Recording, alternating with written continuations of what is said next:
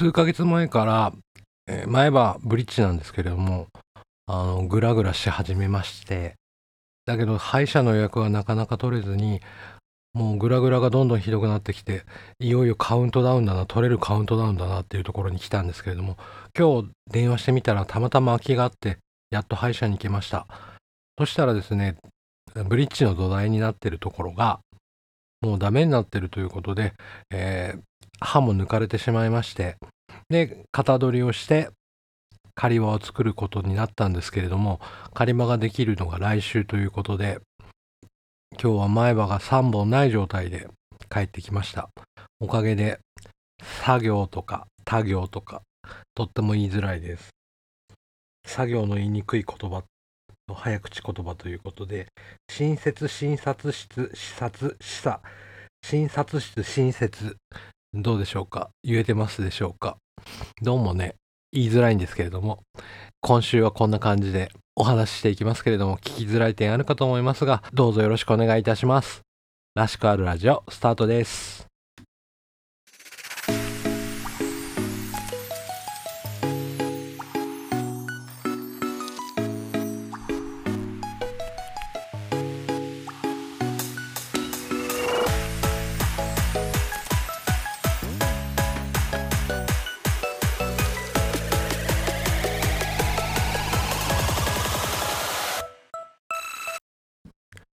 こんにちは。らしくあるラジオのしゅんです。冒頭でも言いましたけれども、歯がないんで作業がとっても弱い今回の配信になります。らしくあるラジオがすごい言いづらいんですよね。なんてタイトルにしたんだろうっていうところですけれども、あのお便りいろいろいただいておりますので、今回はお便り会にしたいと思います。えまず、1つ目ですけれども、40代のヤマピーさんからです。こんにちは、はじめまして。ノルウェー在住40代芸のヤマピーと申します。しゅんさんが山登りが好きだというのを聞いて嬉しくてご連絡させていただきました。ノルウェーは海と山と自然に囲まれて素敵な場所なのですが、人があまりいないので、ちょっとしたハイキングコースはあるのですが、あまりにも歩く人がいないので本当に寂しい場所が多くて、ちょっと山の方に行くと、道に迷いそうな怪しい獣道になってしまいます。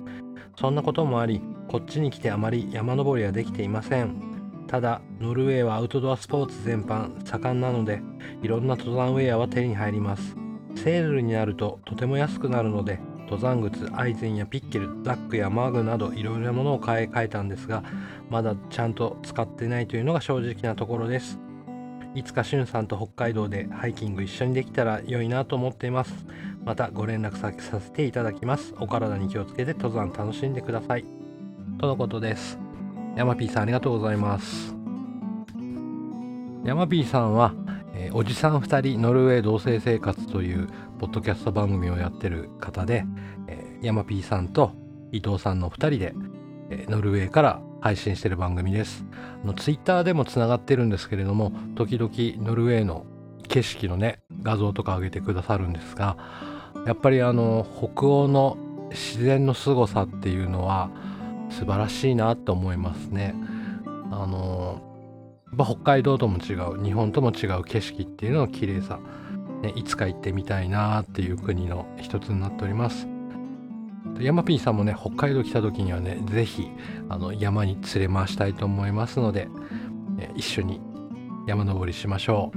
ういやいつかノルウェーの山も登ってみたいな外国の山ねどうなんでしょう。ねなんかあの BS で外国の山登りの番組とかあったりするんですけれどもまあ北海道とね植生が違ったりするのもあるんですがなんか広大というか何でしょう広い言葉語彙が少なくてうまく説明できないんですけれどもなんともあの景色はすごいなっていうのはありますね。で山小屋もねあのやっぱりちゃんとしててあの管理人がいてっていうね素敵な山小屋とかもねテレビでやるのを見たことありますけれどもね。いやもうちょっと若かったらよかったなって。あと10年若かったら海外の山登りももっとガシガシ行けてたかもしれませんけれども。でもね死ぬまでに外国の山も行ってみたいなと思います。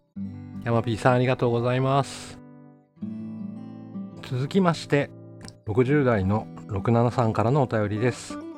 台湾明さんのスペースでご一緒して Twitter のフォローしてくださったのが SNS, SNS 上ではありますがしゅんさんとお近づきお近づきになるきっかけでしたね。それ以前かららしくあるラジオは聞かせていただいておりました。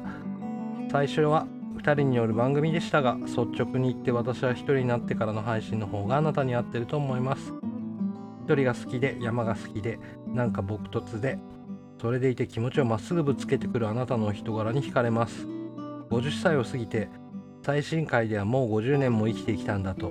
ご自分で驚かれていましたが70にもなろうとするも人生は何が分かっているのか聞かれれば何も答えられない私からすればしゅんさんまだまだたった50年です。笑い。最新回ではご自分のこれまでの話を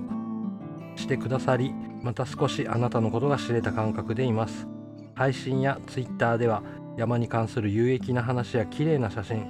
またカラスにペコちゃんのお菓子をかすめ取られた面白い話でリスナーやフォロワーを楽しませてくれてしゅんさんなかなかのエンターテイナーですよ。50回配信おめでとうございます。これからも北海道からあなたならではの味わい深い素朴さを全世界に届けてください。次からの配信も楽しみにしています。もう 70, 近70年近くも生きてきた67より。67さんありがとうございます。なんかねあの感動しましたこのお便り。ねあのいや見てくれてんだなっていうのはねすごく嬉しく思いましたしねあの先輩ですよ人生の。ね先輩からしたらそっかってたった50年なのかって改めて思いますけれども。ねあの、これからもどんどん元気に頑張って山行ったりドライブ行ったり温泉行ったりしながらそういう話をね皆さんにお届けできたらいいなって思ってます。いやなんか元気がもらえたお便りでした。67さんありがとうございます。本当に嬉しいお便りありがとうございました。続きましては50代京介さんからのお便りです。しゅんさんこんにちは。ポッドキャスト海を見ていた山猫の京介です。いつも北海道を旅しているような気持ちで配信聞かせていただいています。まずは配信50回おめでとうございます。番組でもおっしゃっていましたが特にお一人語りに変更された時はいろいろ迷われたと思いますがそれでも歩みを止めず着実に回を重ねられてきたのはすごいと思います。次は100回ともう新たな目標を立てられていましたね。前へ前への姿勢が素晴らしいです。最新回をお聞きして自分と重なるエピソードが多いことに驚かされました。私も小さな頃は女の子とばかり遊んでいましたし雑誌が目覚めのきっかけの一つでしたしかっこあの頃はそれしかなかったですよね。かっこ。初めて飲みに出た時はなかなか店に入れず会員制と書かれた入り口のドアの前を2時間近くも行ったり来たりしたことを思い出します。やっと勇気を出して店に入った時のああこんなに仲間がいるんだという考えはきっとしゅんさんが感じたものと同じだと思います。過去もう四半世紀も前のことですがその時店に流れた BGM まではっきり思い出せます。石川秀美の妖精時代という歌でした。かっこ。ややっぱり地方在住の50代くらいの仲間の多くは同じような道を歩んできたのかもしれませんね。そして現在ポッドキャストを通じて何人もの方とお知り合いになることができて本当に嬉しく思っているところもしゅんさんと共通するところです。話は変わって80年代のドラマですが私も不良少女と呼ばれてポニーテールは振り向かない地兄弟スクールウォーズ等々今でも大好きでたまに YouTube で見たりします。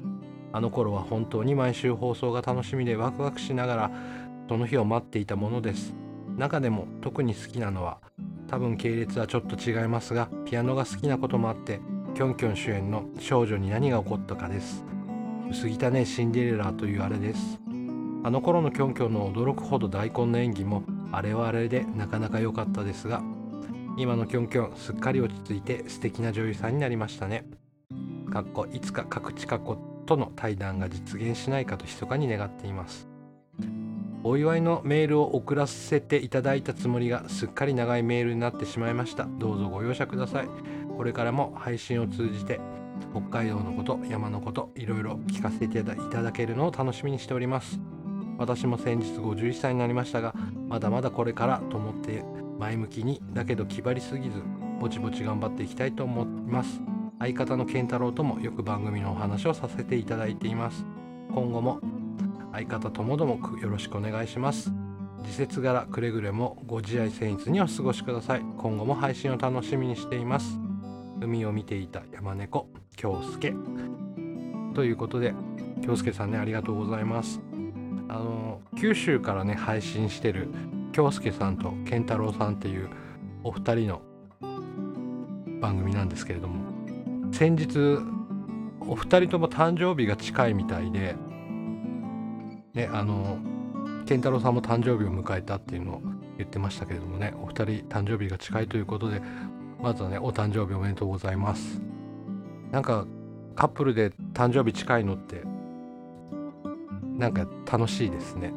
一緒にお祝いができるっていうのはいいなって思ったりしますけれども。あのー、年もね近いんでおそらく2つ下になるのかな。京介さんがねあのなんですけども。まあまあ本当に同じような昭和40年代50年代60年代平成と生きてきた同世代の仲間ですけれどもやっぱりその芸になるきっかけだったりとか同じようなとこねあの通ってきたっていうのはちょっと同志として頼もしい限りでありますね。でおまけにあの大英ドラマですよ毎週楽しみにしてね見ていたもんですあのキョンキョンのね少女に何が起こったかも見てましたけども、まあ、それよりも自分は父兄弟とかの方が好きだったんであの今回は取り上げなかったんですけれどもね。まああのキョンキョンと各地下校がライバル同士というかライバルだったんですよね。なんでまああれから40年ぐらい経った中で2人の対談っていうのはちょっと見てみたいものですよね。俺も思います。ねあの京介さんも書いてますけど前向きに気張りすぎずぼちぼち頑張っていきたいっていうのはね俺も思っておりますので共にポッドキャスト頑張っていきましょうね。京介さんありがとうございます。それでは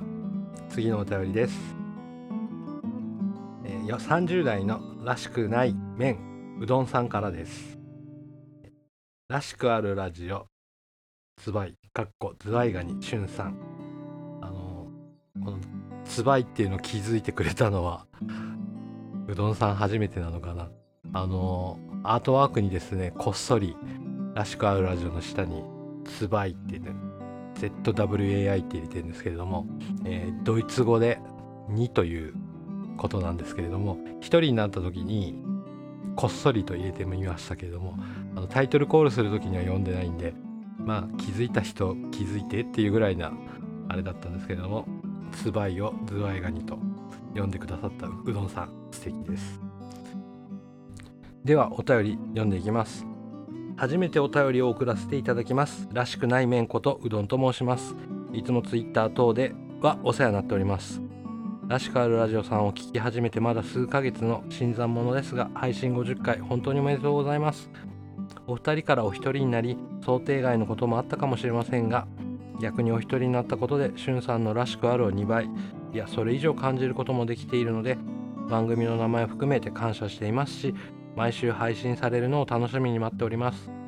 勝手ですがしゅんさんのポッドキャスト内での話し方だけでなく編集の仕方他のポッドキャストの方への反応 Twitter を絡めて日常風景を見せてくれるサービス精神などには愛を感じています。触れるだけ心の中がじんわり温かくなる感じです。日常のもので例えると蒸気でホットアイマスクでしょうか。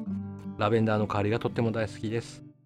話ががらりと変わるのですが先日東京銀座の地下通路で富良野の地域活性化のポップアップストアが限定でオープンしていたので立ち寄ってみたのですがラベンダーのお茶や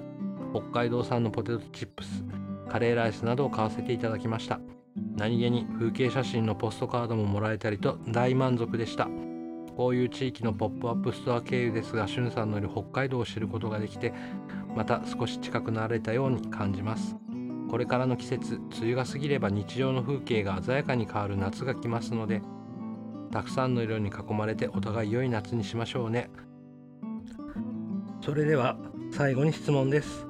僕は季節的な花ではひまわりが大好きです。しゅんさんは季節的な花だと何が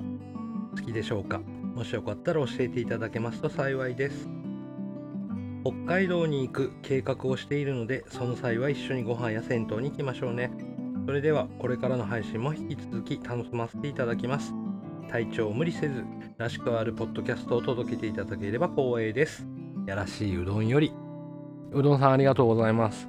えー、うどんさんは、えー、真夜中にゲイというポリタンさんとうどんさんの2人でやってる番組やってる方であのもう皆さんご存知かと思いますけれども先日ね1周年迎えたということでねあのお二人の背中を追って俺も1年2年3年と頑張っていきたいと思っております。好きな花ですね季節的な花といったらっていうのではまあ一番思い浮かぶのは木蓮の花です。あの春春頃ですねツイッターにあげたんですけれどもあのうちの部屋から見えるんですよね木蓮の木があって花が満開に咲くんですよでその木蓮がこう葉っぱが出てきてつぼみが出てきてっていうところで毎年春を感じるんですよね。でそれが花が落ちて葉っぱが青々としてきたらこう初夏に向かっていくっていう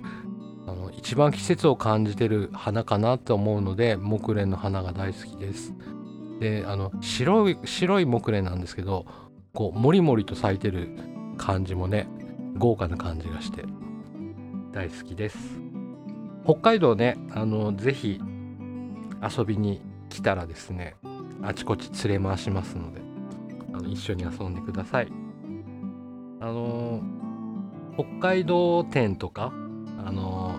日本全国ねあちこちあるんでいろんなものがね現地で買えたりとかあと北海道のアンテナショップっていうのもきっとあるんでしょうね。東京とかならね。わかんないんですけど。何が何がねああいうアンテナショップって自分らにしたら日常のものなのかもしれないんですけれども何だろうなって思ったりします。あのうちの近所にあるアリオに、まあ、北海道物産コーナーみたいなのてちっちゃいんですけどもねあのお菓子だったりあとなんだろうあの大手じゃないちっちゃい企業とかで作ってる北海道メーカーみたいなのも売ってたりしてたまに覗いたりするんですけども、まあ、そういうのもねあのやっぱり北海道ったら六花亭だったりとか龍月だったりとかあと何白い恋人ジャガポックルとかなんか有名なのもありますけれどもあのそれ以外でもいっぱい美味しいものありますんでね是非見かけたら手に取っていただけたらなと思います。うどんさんねどうもありがとうございます。あのツイッターでもねいつも絡んでいただいてありがとうございます。これからもよろしくお願いします。